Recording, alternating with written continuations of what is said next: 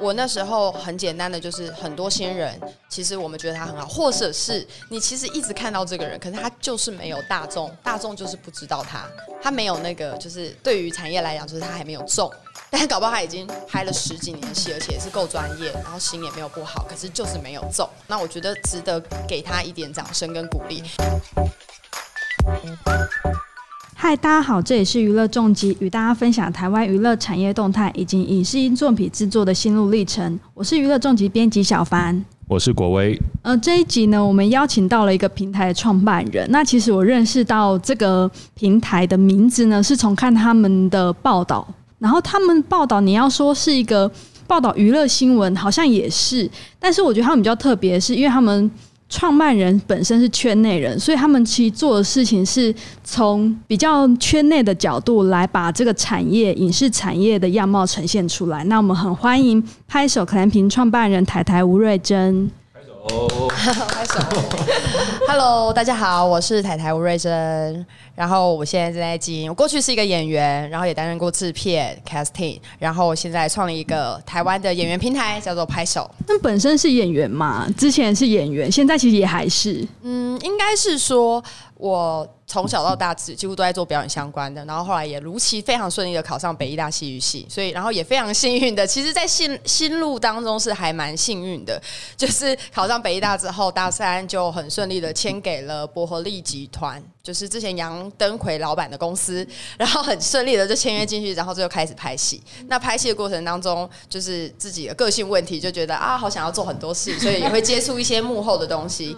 那最最后就是目前幕后你都待过，你会。看到一些问题，或者觉得哎可以更好的地方，然后就不小心又成立了拍手，然后就知道现在这样。哎，我蛮想知道，就是为什么是取拍手这个名字？呃，拍手那时候其实我们是先从英文名字下手，因为拍戏的那个打板器叫 Clapper。然后我们就觉得，哎，它跟拍手有很大的相关。那我也觉得，就是这样子的谐音是有趣的，就是跟我想要带给这个产业的某种感觉有点像。就是呃，我过去在当演员的时候，我很期待，为什么没有人愿意给我掌声？为什么没有人愿意？就是你知道，当演员或创作者，你有一你在那边创作突然醒的时候，你会觉得，哎，为什么都没有人理我？为什么都没有人认出我的价值？我好想要站在台上，然后。正要哪一天得奖的时候站在台上，然后享受那个观众给我掌声的感觉，所以我就觉得，那与其我一直跟别人要，不如我先来给别人掌声吧。所以我觉得那个拍手跟影视产业这个连接很有趣。那之后在想中文名字的时候，就觉得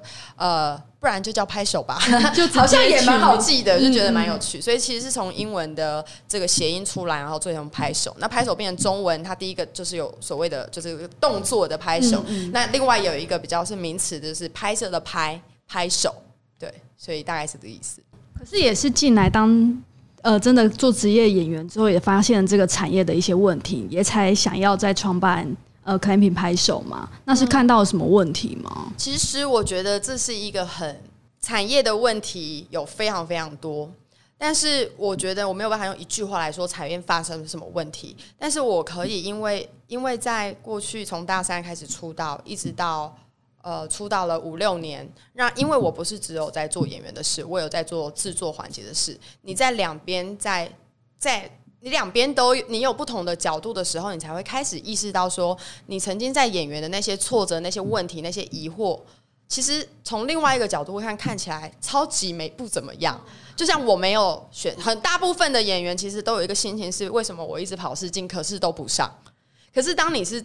选人的那一个人的时候，你就会发现，哎，其实没选上不是不好，就是有各种我自我在当选角或者我在当制作人的时候，我还有其他压力让我不能选你，就算我觉得你很好，所以你反而就觉得，哎，那当时为什么要那么纠结跟在意这种事情？所以我觉得反而是因为这样，然后你会看到很多的状况跟放下跟怀疑，想说，哎，为什么你过去要这样想的这种心情累加成我想要创造一个。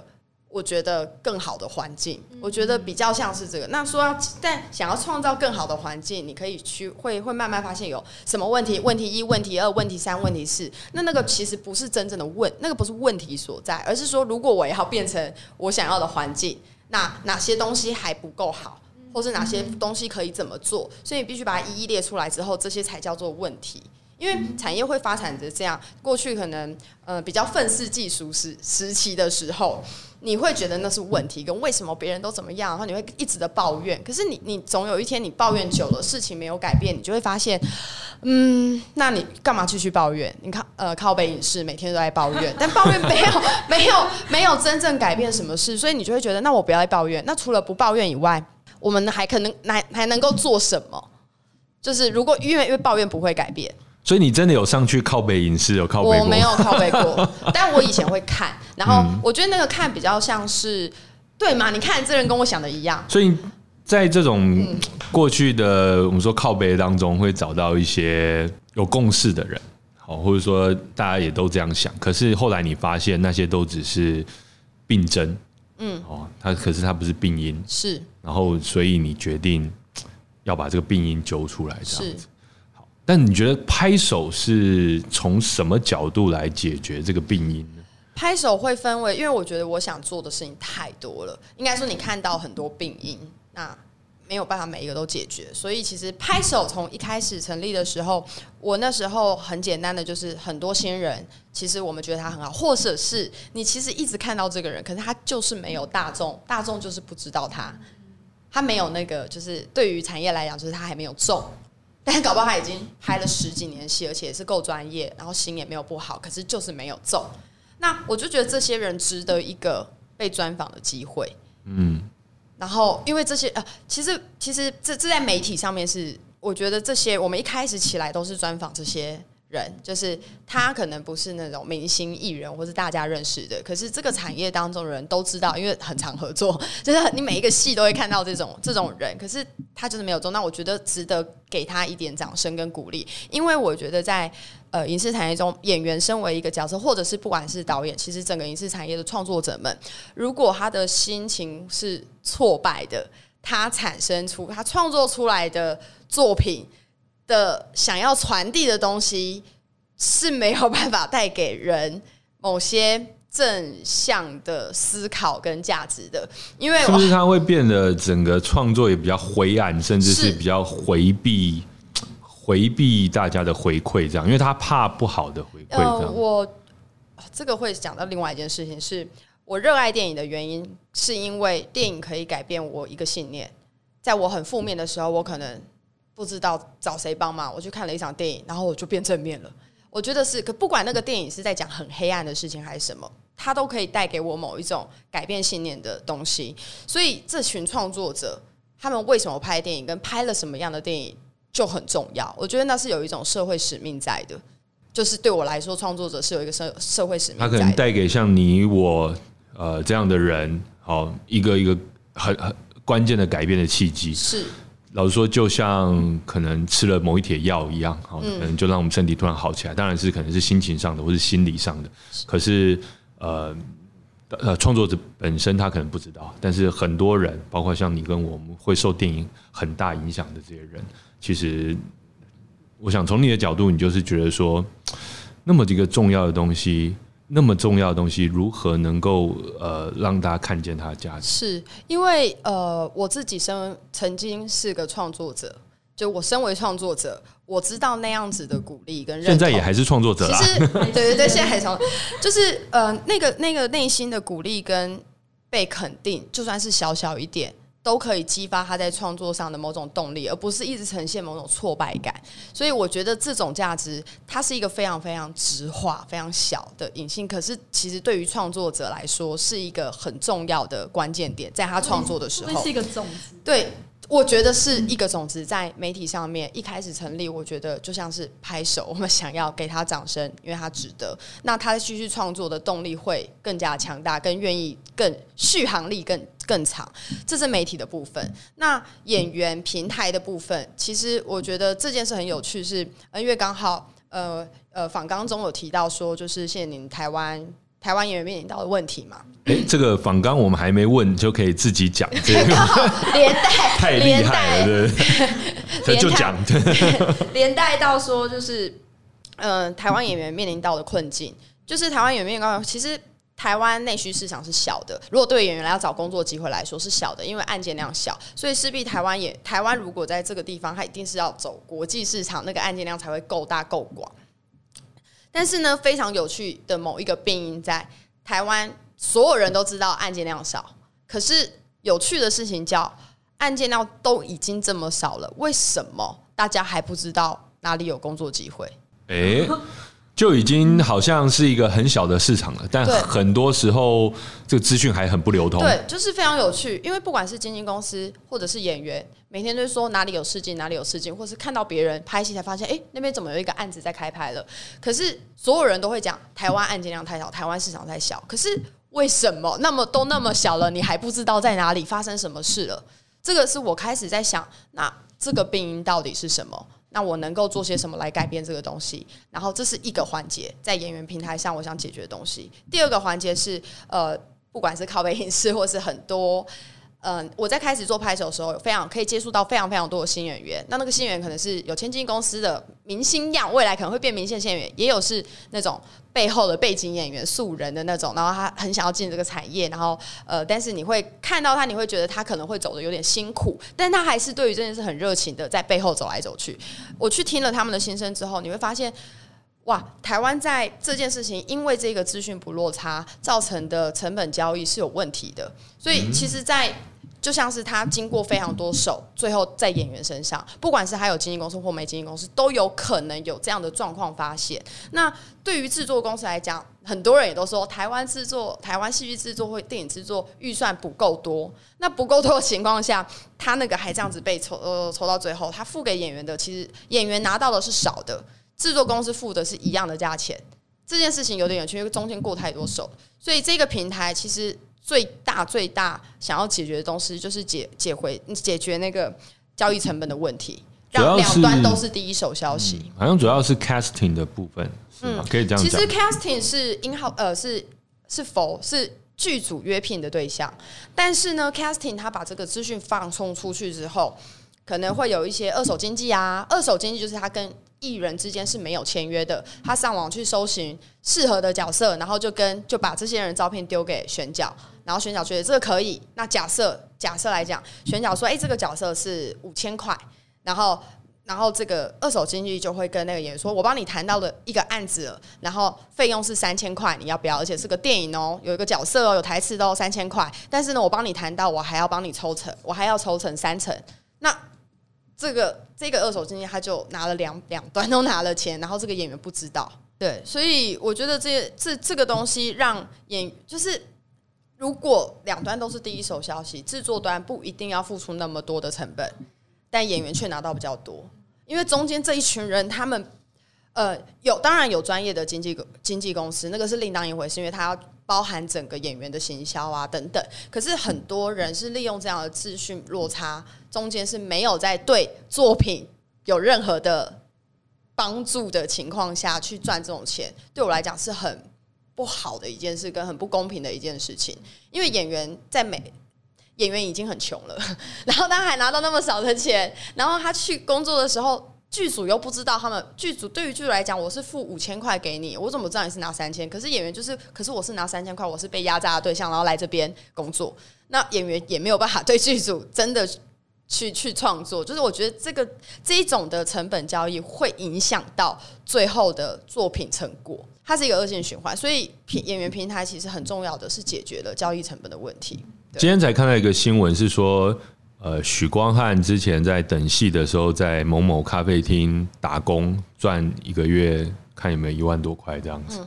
对，然后当然现在就身价暴涨嘛，那就是另外一个状态了。知不知道之前是不是有很多这样的案例？你看到很多这种呃很有很有发展潜质的演员，可是他其实因为市场的不透明啊，因为呃缺乏像拍手这样的平台，以至于说呃就就就他可能会觉得说，哎、我我其实才领三千块来拍这个戏，可是制作单位觉得说我是给你五千块，我是给你一万块这样子，以至于说心情不对哦，那个成果就不对，会不会是我觉得，嗯、如果以许光汉这例子来讲，就是影视产业这件事情涉及到太多层面了。我刚刚是聚焦在呃交易成本的问题里面去讲。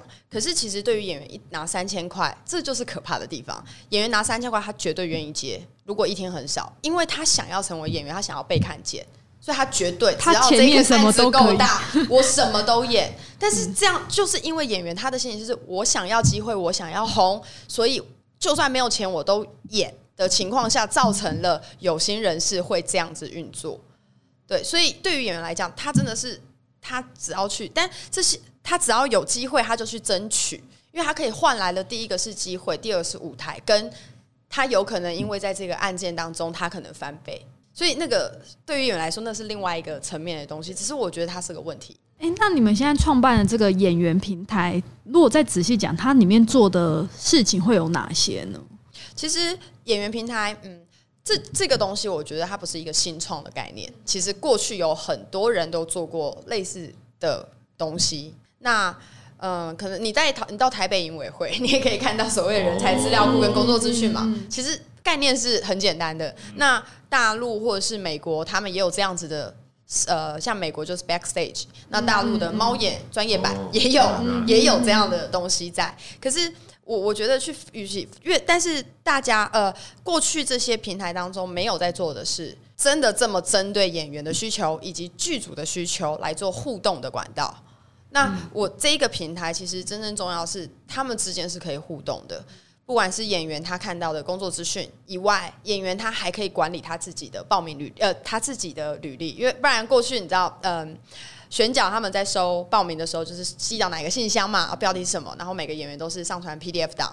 可是 PDF 档选角他要在找那个演员的时候，他就必须看到两三百个。然后如果他考不好，有一些条件限制，叫像是什么，我需要会讲台语的，我需要会溜冰的，他是他只能从一个一个从那个 PDF 档里面去确定说哪一个演员是不是对。所以这个东西对我来讲就是。啊，它就是平台可以解决的东西，为什么我们要人力在那边一个一个做这么多的杂事？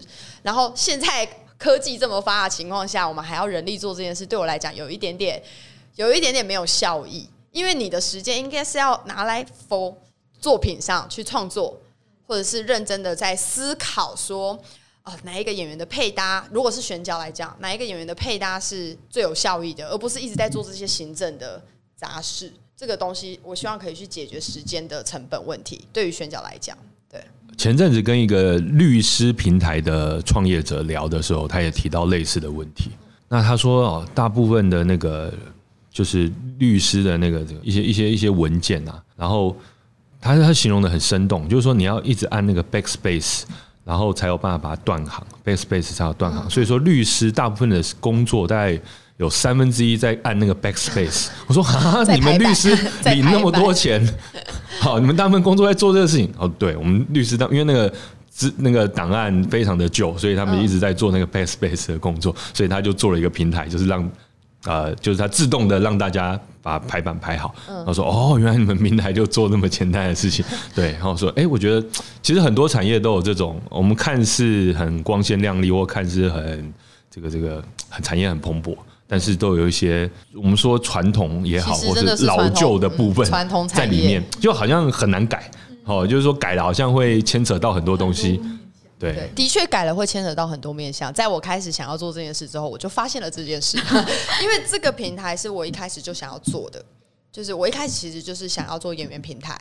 那媒体先出来，大家因为大家认识拍手是因为媒体的关系，然后演员平台是做了拍手成立了两年之后才露出的东西，就是遇到这个关卡，发现中间的所有平台设计的 flow，你用我可以国外的那个那一套完全没有办法复制进呃台湾，因为台湾人的习惯，影视产业的工作模式跟习惯不是这样，如果你要把它系统化的话。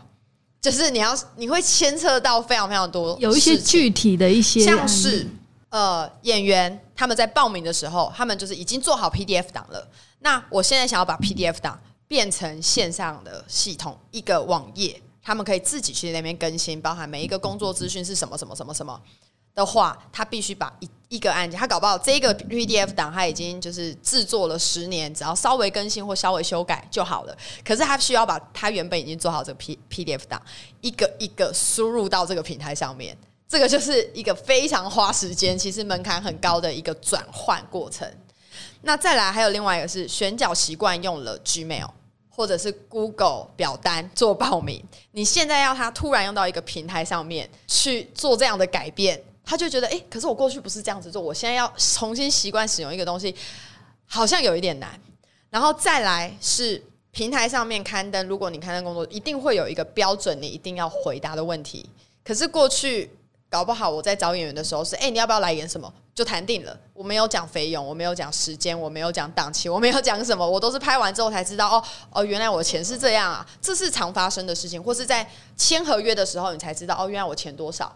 你在面试在这事件的时候，这些东西都不知道的。这个跟一般的外面。产业是不一样，产业你去面试任何工作前，你都会知道薪资与费用以及工作的大概内容。是不是那些艺人或表演者是比较没有经纪人的？要不然经纪人不是会在前面先把这些理清之类？嗯，就嗯，我觉得就算是经纪公司，他假设如果他是一个电影的案子，然后他就写哪些角色什么什么什么，其实都会是先试镜，试完镜，试试全部都试定了之后，再来谈合约跟费用。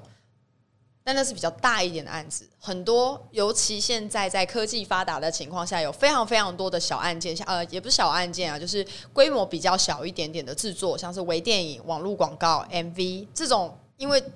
技术门槛也变低，器材门槛变低，手机就可以拍 MV 的情况下，拍电影都拍拍电影了。是的，我们有访问过怪胎的导演，对对对对，第一集的时候，对，然后就连手机都可以拍电影了，每个人都可以拍电影的情况下，各个案件都发生。这种案件，他们不一定有 sense 知道，原来要谈合约，原来有版权使用年限跟那个，这些人更不清楚。我觉得他除了过去产业。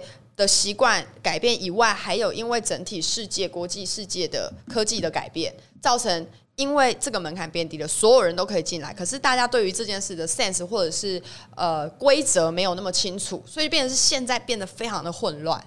那需要有一个标准让大家知道，就算是没有没有没有知道，呃，应该是说过去没有这个经验的人，他来这个平台上，他都可以找到。他都知道怎么样运作，跟哦，原来这个规则是这样，因为这个规则被很多人知道，我不觉得对产业是坏的，反而是让更多人知道，原来影视产业是这样子运作的，对啊。嗯，差个题，想问一下，我刚才听起来在想说，是不是我们这个影视产业里面的人，他对于数位工具的使用没有那么？没有那么熟悉呢，是有这个问题吗？还是说其实是有一些落差？有的人很会用，有些人他比较不太用。我觉得比较像是这个跟整体环境有关。很多演员在抱怨，可是其实我说如果不再抱怨，你把它看成是的情况下，过去为什么为什么影视产业现在习惯叫做都用自己人？这个是很多人会想要抱怨的东西，就是啊，反正都用自己人啊。可是其实换个角度。为什么会只用自己人？一定有原因啊！一定是这样子叫做最好的嘛？不然为什么都没改变？如果没改变的话，一定是它是最好的模式嘛？不然大家都想求好，大家都想赚钱的情况下，它一定会变更好。那一定还有它的原因。所以我在回推过去去想，过去我们台湾的影视产业在这件事情是怎么运作的？的确，过去的沟通管道少，就是三台，也没有什么网络，也没有顶多电台。那电台比较少是艺人会去的地方，大部分都是电视台，就三台。那经纪公司一两间，那经纪公司它可能还要牵扯到音乐产业、制制作公司等等，他们是一条龙都可以把这个东西弄。所以过去台湾生产诞生的非常非常多的明星跟艺人，非常多，因为沟通管道，然后观众因为没有其他的管道可以看到这些人，反正就是电视打开就是这些人，所以他们就是明星了。那这样的情况下，我当然就是经纪公司可以很很。快速的捧红一个人，但是现在沟通管道越来越多了，我手机观众的选择权很多，我不一定要看电视。那这些人就会制作，呃，连连广告商他都不确定他的他的那个影片要露出在哪里才会是最好的。其实整个环境是一直在改变的。可是影视产业当中，为什么还是在用自己人呢？在过去虽然一条龙，可是已经开始改变，还用自己人情况下，是影视产业的沟通是复杂的。就是它不是我呃简单的，我命令你做什么事情怎么样，然后你就我们就一起把它完成。它没有那么单纯，它是一个创作的过程。创作的过程是会有火花，会有撞击，会有冲突，会需要沟通，需要和谐，需要妥协等等。它是一个很复杂、很复杂，而且涉及三四十人的一个沟通过程。那如果我跟你是不熟的？我没有用过你，我还要在这个沟短期的拍摄高拍，因为你拍摄一天很贵，所以我们可能只有十五天可以拍完。可是十五天我跟你合作，我没跟你合作过，我们搞不好前前十天都在磨合，我不知道你的你的 mega，我不知道你的，然后呃，然后然后搞不好连我们的沟通语言都是不一样的，因为影视产业过去。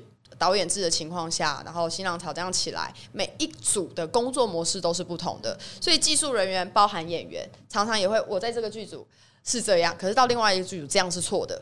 然后电视、广告、电影工作模式都不一样的情况下，就造成了那只好都用自己人，因为我合作过，我信任我们这样沟通可以更多时间花在创作跟撞火花，而不是在磨合。所以它不是，它不是个就是。很一加一就等于二这样子，对哦，单纯的有原因拼快拼一拼就好，这样子的。嗯，那变成这样，为什么我想去改变这件事情呢？因为用自己人的情况下，大家会开始发现，就是用自己人变成要当现在其实机会越来越多，现在的机会绝对是比过去还要多的，现机会越来越多的情况。我每一次都用自己人，第一个资方腻了，第二个观众腻了，第三个我自己都腻了。有没有新的可能性？我有没有更多的选择？这是我最近呃在这几年来，不管跟导演、跟艺人，或者是跟一些制作公司在聊的时候，大家都会聊到的。我们有没有更多的选择？因为过去是好谁谁谁就是谁了，那我们就跟他谈就好了。但是现在有没有我可以两三个选择来让我找到最适合那个角色的人？请太太跟我们分享三个现在你看的最腻的搭配。这不好吧？哎，娱乐中就会很多圈内人看到，哎，这样 吓死我。没有，更何况我们这个说是太太的这个 podcast，肯定更多人看。没有啦，开玩笑。不过这也解答了我一些心中的疑惑啦，就是我们看到，比如说啊，王家卫究竟会用梁朝伟啊，或是谁的，就是说。有些有些我们说班底也好，有时候或者是就是很好的搭配，那其实就是一种，因为他已经磨合过了哈，这是一个很好。那但是我们如果要让新演员、新的表演者有一些更多的机会的话，我们也需要做一些改变。好，然后现在机会又老说变得比以前多，又有像 Netflix、要 HBO Go，又有各各式各样的或公共电视哦，很多的新的一些。机会，那如何呃，不要说只是卡在原本的运作模式里？对，因为我觉得那个这现在用现在的环境并不是问题。像我刚刚说是问题，是因为我开始在创业的时候我是用这个角度，可是我越走越到现在，我觉得它不是个问题，而是我们能不能能够提供另外一种选择。嗯嗯。但是现在这样。他会走到现在这样子，已经是他可以走到的最好的状态了。只是如果我们有没有其他的选择可以试，而不是只用这个，那我们就可以针对不同的需求，我们有各种不同的选择来运作。嗯，对，那整体环境我相信才会更好。嗯，对。哎，那我蛮好奇，因为你刚才有说，就是你们其实在创立这个社呃演员平台的时候，你们是否还要再跟可能制作公司他们去？呃，说服或是跟他们沟通，说你们现在在做的事情嘛，然后让他们把这些资料或是这些职缺，就是直接可以到你们的平台上去做露出，这是需要花很多时间去沟通的。其实我觉得，因为这件事情是要花很多时间去沟通的。简单来讲，叫做解决了过去经纪人在做的事情。经纪人过去在做的事情叫做帮到处找工作机会，然后去谈啊什么什么什么，就像 agent agent 的概念。但是现在的经纪公司更像是 manager，而不是 agent 了，因为他嗯，就是 man manager 的概念，就是现在经纪公司它是应要更专业的，它是需要包包含把整个艺人他怎么规划，他的定位在哪里，就像是一间公司的呃老呃。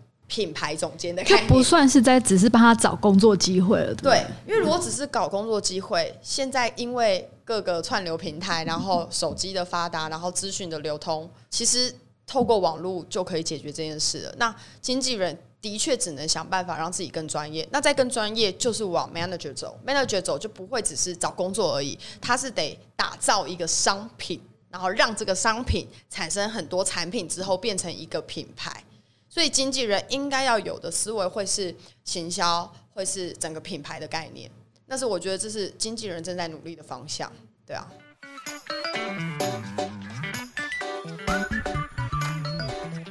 那其实除了像你们现在在做的媒体报道，然后还有在这个演员平台之外，你们是不是还现在已经也在举办很多讲座？是，那你们还有之后还会有推出什么样新的想要再发展的面向吗？呃，在讲座这一块呢，会在这个时间点开始做，是因为我们的演员平台即将上线了。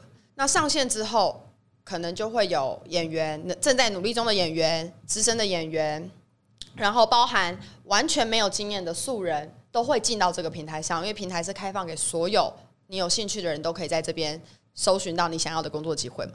但是素人的部分，因为影视产业其实还是有门槛，跟我认为影视产业应该越来越专业。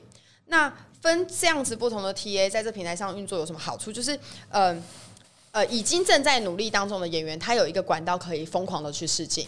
那素人其实比较像是我后续想要去推广的对象。因为一定有非常非常多的素人，跟影视产业一定也会需要更多的素人来加入这个产业，让我们发掘更多潜力的人才嘛。所以素人的部分，他不可能只是拍戏他就成长，他又没有任何的背景，他也没有学过专业的表演，也没有什么。所以我认为素人他当他在这个平台上面丢一些案件，结果不小心，因为可能因为型的关系适合，可是他拍了几次之后，发现他想要提升怎么办？台湾哪里可以让他学表演，让他可以提升变成一个专业演员？那台湾现有管道，我就连我自己北医大出来，我发现我连接轨，我接轨业界是难的，因为我学的表演，我学的表演跟呃拍片现场是。我不知道拍片现场要怎么样把我的表演运作出来。就算我学了很久的表演，可是，在拍片现场，不管镜头啊，然后导演的工工作方式，或者是我会一直意识到镜头等等，或者跟对手有时候是明星，你会紧张等等的因素。我在拍片现场，我是会发会突然觉得，我是不是不会表演？我好像不会演戏了。就让我过去不会有不知道自己有这个问题，所以这个就是一个。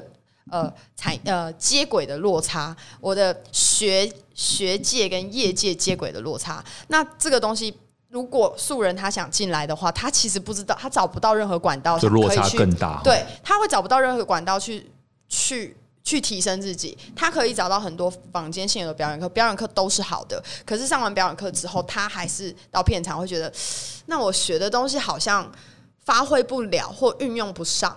或者他可能角色太小，没有办法运作，所以其实我们想要做的这个讲座跟宣讲，其实是希望业界的人来把他们的经验传承下去，让他们理解业界在干嘛。你还不用去拍戏，可是你可以听这些观念跟思维，跟听他们聊现场的状况，你可以有一个 sense 跟一个因为别人分享过的经验，知道如果现场发生这个状况是什么意思。因为这个就是我觉得媒体很重要的原因。我媒体其实有一些东西，我们也会去沟通这一部分。因为我自己在拍戏的时候，我常常发生问题之后，我不知道发生什么事，我不知道我错在哪，我不知道为什么我做不好，我只是知道他们不太高兴跟我做错了。可是你在现场其实是没有时间好好去问别人的，然后你只会一直怀疑自己，怀疑自己，怀疑自己，怀疑自己，然后我就挫折到爆炸，然后开始没有自信，开始没有自信，你就没有办法。当演员，对 对，没有办法好好当演员，这是一个很，我觉得是一个很恶性循环的东西，所以它会涉及到非常非常多事。那我希望拍整个拍手能够做到，就是开始改变一件事情之后，做到这个恶性循环的，让这个恶性循环可以停止。对，我不知道会不会变更好，但至少我想做到让这个恶性循环暂停。对。其实就像这个，假设一对这个伴侣之间吵架，然后一个人就冷战，然后说：“我到底做错什么？你说呢？我到底做错什么？你告诉我啊！” 啊，就如果是一直这种感感觉的话，那真的就是很对，很很很很很难过了哈。那如果演戏也是这样子的感觉的话，那就不知道自己哪里表演出问题。老说说不定也不一定是表演出问题，可能是别的地方出问题哈。所以说，其实呃，透过这些讲座，有点像是连接最后一里路的感感觉。哦，不管他是素人也好，或是已经是有经过训练的表演者也好，他到实际到现场，就如台台刚才讲说，其实还是有一点这个距离，虽然说很短，但是其实是难以跨越的。那如何让透过这些讲座，让实际有经验的人把这些状况描绘出来，让大家更有更能够去想象？我觉得光是能够跨越这个一点这个这个距离的，再多跨越一点也好，然后再多连接一点也好。应该都是很有帮助的。是，而且这件事有趣的点，是因为我们不想自己开设表演课的原因，是因为这件事没有标准答案，它只有我自己去选取、听取各种不同的经验之后，我找到一个适合我的。因为尤其是对你，你听到不同很多个十位导演在讲同一件事，怎么跟演员合作，你就会发现每一个导演合作的方式都不一样。可是他们有一个很大的方向是一致的。那你听那么多人讲完之后，就算他们的方式、沟通方式，或者是运用方式或拍摄方式完全不同，可是。有一个大的方向，但那个大的方向是什么？对于演员来讲，他得自己去消化。也就是我，我让你知道所有人都是怎么工作的，那你自己就会知道我是适合哪一个，哪一个是其实是不适合我，不是我做错了，因为没有人可以给出标准答案应该怎么做。这有点考前猜题的概念啊。我们考试之前考古题，你要先写一下嘛，对不对？哎，那我会蛮想问，看你有收到可能你自己比较印象深刻的回馈吗？就是可能一些观众他也想走这一行的，然后来看了你们的报道，或是参加你们的那个讲座啊，然后得到了一些启发的嘛。嗯，我觉得蛮这个回馈其实还蛮长蛮多的。呃，比较印象深刻在演员平台上面，其实就是那个交易成本的问题，因为。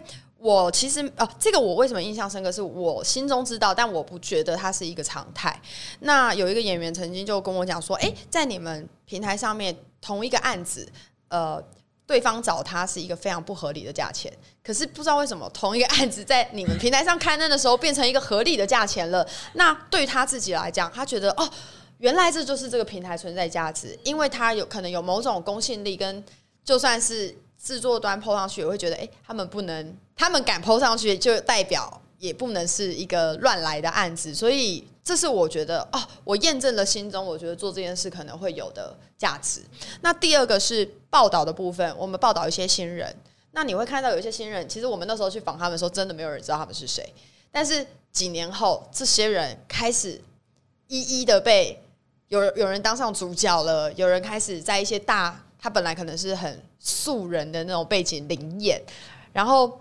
然后你看，在三年后，他已经是已经是台湾大大戏当中会露出的角色，然后你就会觉得，我自己会觉得很感动。是你从很久的时候就给予了他这样子的自信。那通常这种人，他们会给我的回馈会是真的很感谢。那时候就算是很小的，他们只是看甚在平台上面的报道，但对于他们心中想要继续做这件事情，会有更大的动力，而不那么快的去放弃。可以举例有哪些演员吗？呃，要。好像最近威尔森，呃，那许安子，许安子最近中邪的女主角。那在三年前那时候报道她的时候，她刚入围了。呃，我想他还没有接到太多的商业电影，他就是自己的毕次，然后有在台北电影节，我忘我忘记是入围还是有得奖最佳新人。那那时候其实没有人知道他。那他这三年其实也是一直在等待好的机会，但他戏很好。他也是一个我觉得质感很好的演员。那果然三年后，我们最近也才呃专访他，就是已经是电影女主角了。那另外一个我可以讲的会是呃陈哎，他叫什么？我只叫他东东洪玉锦。他呃现在他还不是一个已经起来的演员了，但是他在刚上台北的时候参加过拍手的一个讲座。那在这个讲座当中呢，他就是很。就是，然后拿着那个渴望的眼神，然后就很认真听着、听着、听着那个上面讲者的讲话，然后事后就会就来有来跟我，因为那时候拍手刚成立一年而已，第一年就认识他了，他就来讲说，在这个讲座当中他学会多少啊，然后他现在遇到问题就是他只能他一直就是在当后面的灵演，没有台词，也不会也是胡教，就是教是胡的那种演员，然后他一直，然后他从他高雄是中山剧场艺术系、中山戏剧系的。中山大学，高雄的中山大学，然后上台北之后，想说我要在台北，呃，奋发图强，然后变成知名战赛舞台一片天。但是他就是一直在接灵演的角色。那那时候看到他的，看到他的那个履历，因为我通常都会请演员给我履历，你大概可以知道，从他履历就会知道他呃，他可能会接到什么戏，因为选角也是看履历来，或是导演制作都是看履历来决定你是怎么样。他的那个履履历真的就是。灵验感很强的，不管是照片提供的照片的规格，或是简单来讲是某种 sense 吧，就是他提的照片太生活感了。他是一个就是可能随意的拍的照片，就是然后可能画质也没有很高，然后做的排版或什么不会是这个呃。让大家会觉得他是一个演员。那那时候就有跟他给给他很多建议跟想法。那之后刚好我们举办了要帮美演员宣拍摄宣传照的免费活动，然后他就抽中，所以我们就帮他拍了一组宣传照片，大改造这样。对，也没有到。其实是大改造，东东，如果你有在看的话，你应该知道自己是大改造哦。如果你现在有在听的话，总之他就是做了一篇，我们就做了一篇他的报道跟专访，然后帮他拍了一组，呃，我觉得比较像演员感的，不要说什么很时尚，我们我觉得演员不是走时尚或用造型把它加成，而是。让他的感觉对人是有想象的，并且觉得哦比较立体，或对，就是哦你有这个面相，你有这个面相，我觉得那个照片应该是要往这个方向去拍，然后并且报道这个新鲜人这样子，就影视新鲜人。那那报道出来之后，呃，其实不可能，大家还是不会知道他是谁啦。我们的媒体其实很小众，只是大家可能会看到哦有这个人，但会不会找他，我觉得是另外一件事。后来我才知道，他因为这这一组照片得到蛮多。试镜机会的，过去他可能得不到这些真的有台词或是客串角色的这种试镜机会，可是他因为那组照片开始有了这些机会了，甚至有导演跟他讲说：“哎，我被你的照片骗来了，你怎么本人 本人好像本人怎么没有那个感觉？可是照片为什么这感觉？”然后我就说：“哈哈哈，那你要自己就是你个人造化问题，然后你自己要把那个气质给运造出来，因为你是有的，你拍出来是有的。那到最近他也呃，最近他也接到了就是。嗯，公式他是公式吗？茶金，茶金，茶金好像是公式，没错吧？林君阳导演的茶金。哎，我我印象是公司，对，他是一个里面固定的角色。哦，但是我觉得对于他来讲，我前几天看到他出席了记者，剧组对他非常好，让他出席了记记者会。我觉得对他来讲是这三年当中很好很好的一个进步，跟我也期待。对他是一个很小的，他他没有变成多红的明星，在这个阶段，但是也才三年。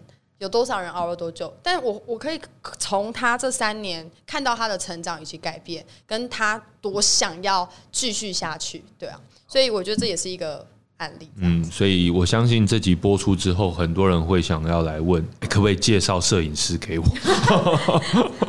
请找拍手拍，就直接这样讲了。哎，那我也会觉得这好像就是。呃，拍手这个媒体的一个价值，因为像台台你自己就是圈内人，你可能对于那个这个演员的潜力，或者是这个人他是有他对演戏是有一些潜力在的，你其实有那个眼光可以看到。那你们去采访这些人，可能会是一般的媒体没办法去去察觉或是去挖掘到的，呃，受访者或是一些新星这样。嗯，因为我自己觉得。我们媒体的确跟一般其他的媒体蛮不一样的，因为应该是说，第一个我们去采访新人，第二个是就算是明星艺人，我们所跟他们沟通或希望他们传达的东西也会蛮不同的。原因是我们主要沟通对象，我们真的超级小众。我我想要沟通的对象是影视产业的人以及演员，所以我们并一开始我们定位就没有要。让没有想要跟大众沟通，因为这个圈内他有一个自己，你你如果去，他有一个自己沟通的语言在里面，那我们也没有想要把我们定位成就是想要讲很多问题点，因为我觉得拍手带给人的感觉应该要是一个希望，一种鼓励，所以其实我们的文章的属性都比较。有温度一点，我们也希望它有温度一点，让这些创作者们看完之后，他可以得到某种启发，或是得到某种安慰，但不是讨拍，而是比较实际层面是哦，原来我应该要这么做，就是透过不跟不同的明呃艺人或明星来对话，来找达到这件事。而且我觉得这个有一个，我觉得蛮我们我们自己团队蛮开心的一个里程碑，就是过去我们其实一开始只是想说找新人去。专访就好了。可是有过一阵子之后，我们自己我们自己拿到，因为一开始你都是拜托说，哎，可不可以让我们采访？可不可以让我们采访？然后大家还要看你过去做过什么，然后就是啊啊啊！可是做了一段时间之后，其实很快速的，在成立拍手媒体成立四个月之后，我们就收到了杨丞琳主动，呃，杨丞琳那边不管是公关，我们不确我不确定，其实是公关，因为那时候还没要宣传红衣小女孩，公关主动来信说想要，就是我我们可以跟。杨丞琳合作，那甚至是因为呃，我嗯。杨丞琳那边应该都是他的那个关卡一定非常筛，经纪人一定筛选非常严格，所以我们那时候也很意外，是哦，我们居然有被选进，就是可以专访他这样，然后他也，可是我们也会就是我们的专访，因为需要聊很深入，我们也不能时间太少，至少要两个小时，我们也那时候又觉得有点拍谁，觉得。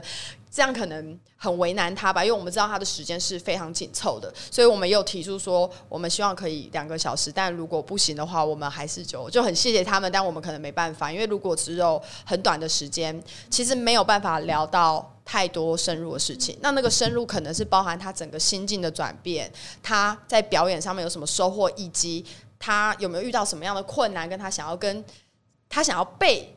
拍手的那一部分是什么？这是我们需要去花时间慢慢发掘出来的东西。所以如果没有，我们是没有他专访。结果他们居然答应了，经纪公司居然答应，所以我们就觉得很开心。就是哇，原虽然我们那时候有点小小紧张，想说，哎，我我们可以吗？就是好像跟我们一开始定位有点不太一样。但是如果他也是演员的话，那对，那我们就要以他就是一个演员的情况下去跟他互动跟沟通。那他们也答应了，所以从那之后我们。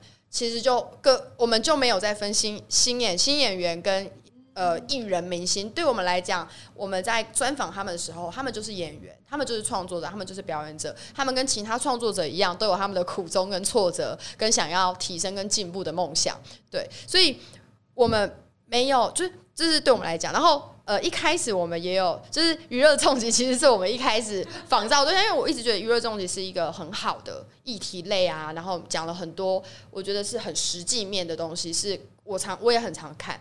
但那时候我们成立的时候，我们有去做，就觉得哎，我们希望就是像娱乐重疾一样，是跟这个产业在沟通。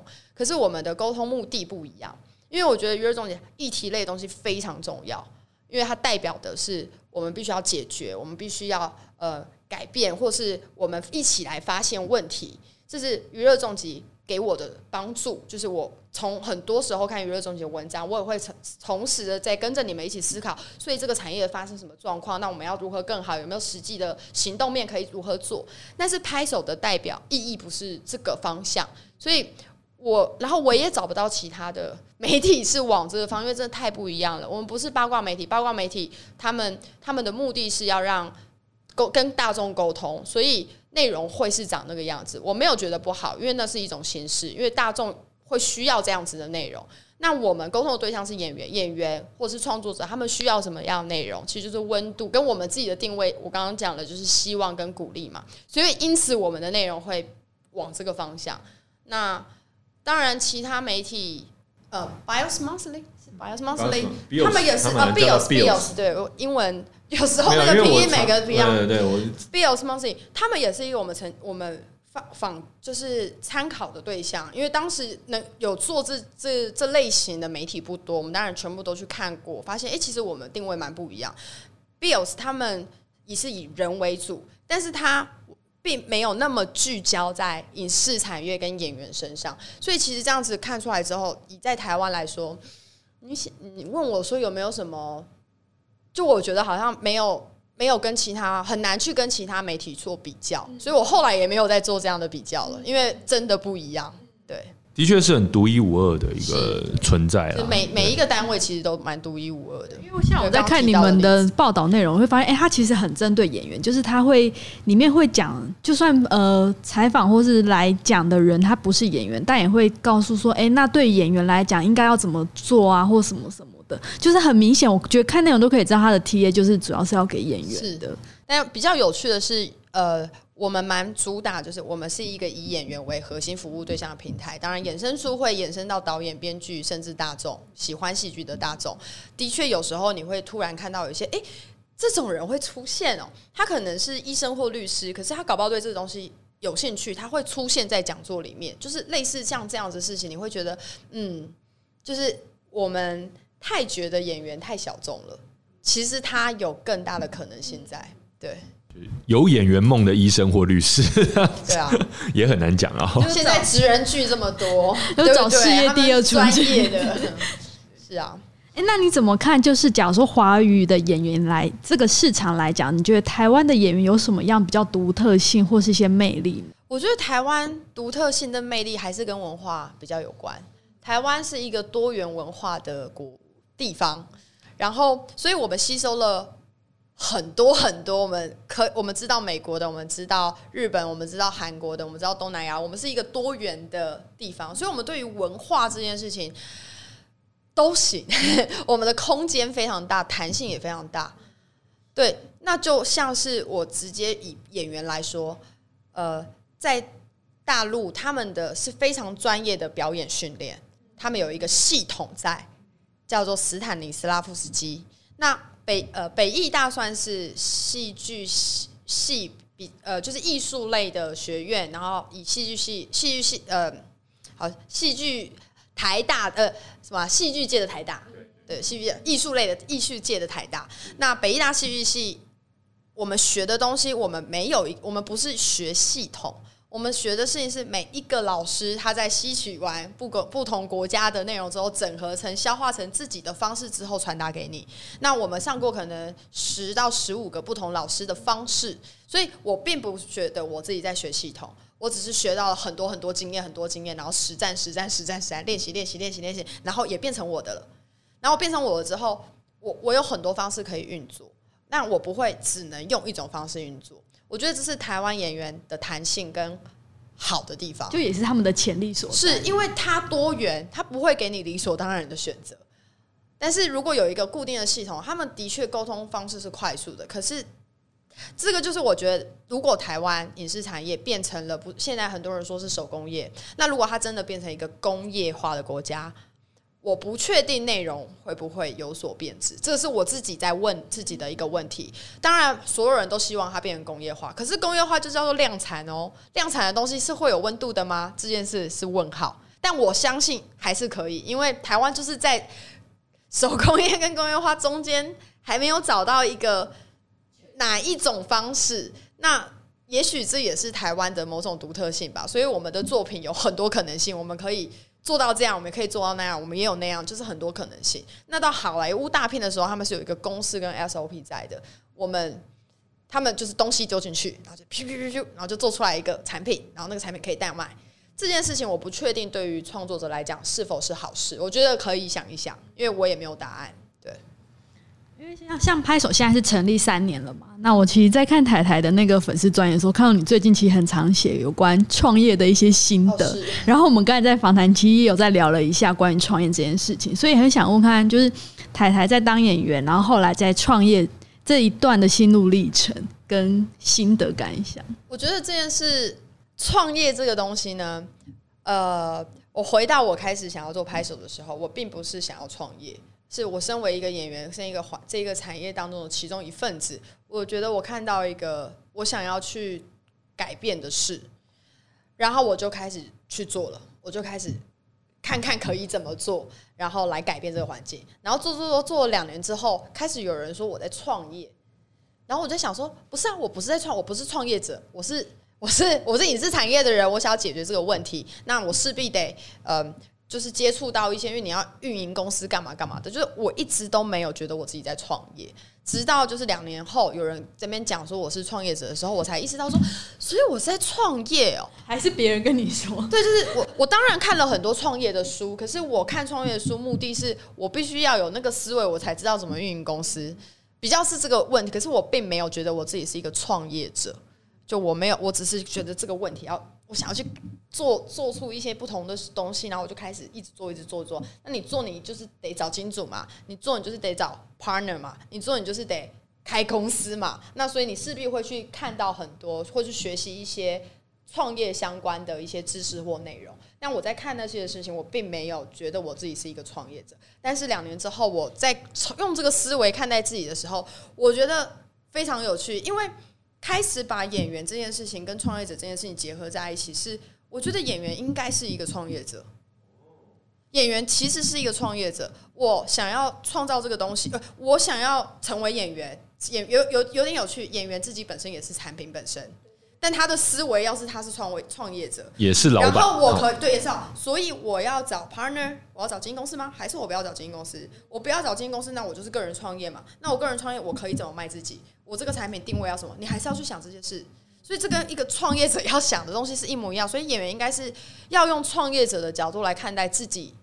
这一个产品，并且跟经纪公司的沟通，也应该用一个创业者的角度来跟经纪公司合作。嗯，最近就有一本书叫做《艺人公司》，卖的特别好。那我觉得，呃，关于台台刚才描述的这个状况，我觉得觉得演员就是一个艺人公司了哈。不过要有先有这样的认知，才有办法从事后续的行动。如果把自己当单纯当成是一个一个一个什么呢？就是一块粘土或是一个产品。的话呢，反而很难呃，这个好好的走下去。所以说，现在这种创业者的思维，可能是思维很重。嗯，我觉得这个思维是非常可以帮助到创作者的。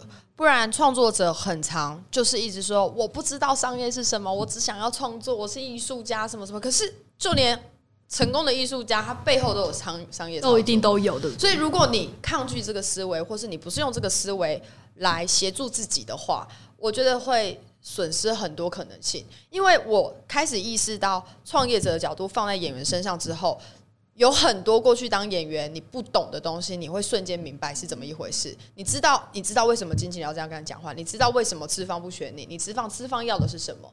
然后你知道，因为我觉得演员最煎熬的地方是我不知道我自己在等什么。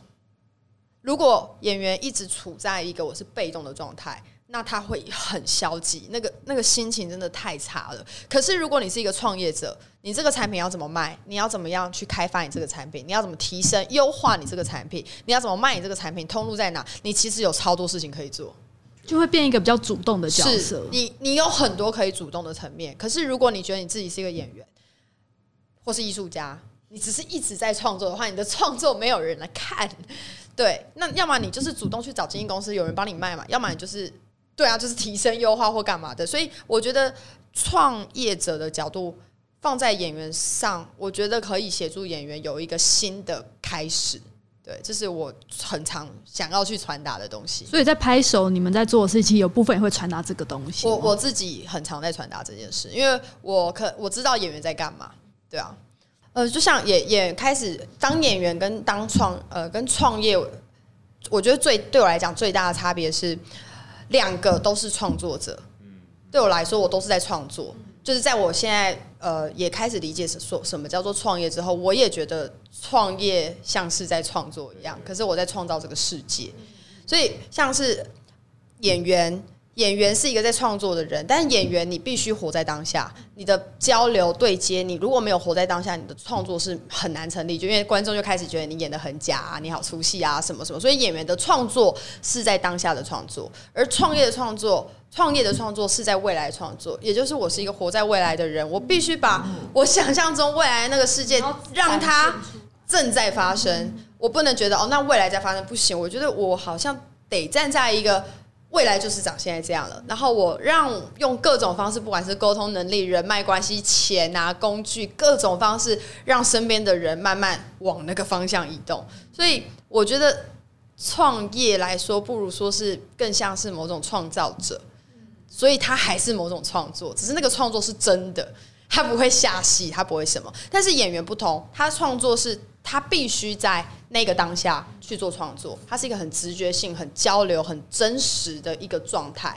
所以，我觉得这是对我来说，我自己又是演员又是创作、创创业者最大最大的差别。然后，我觉得这个体悟很有趣，也是因为你们提了这个访纲，我重新思考这个问题之后，我得到的结论。所以就是谢谢你们给我让我重新思考了哦，原来差别在这个地方啊，因为太久没有思考这两个之间的差别了。对，就感谢两位。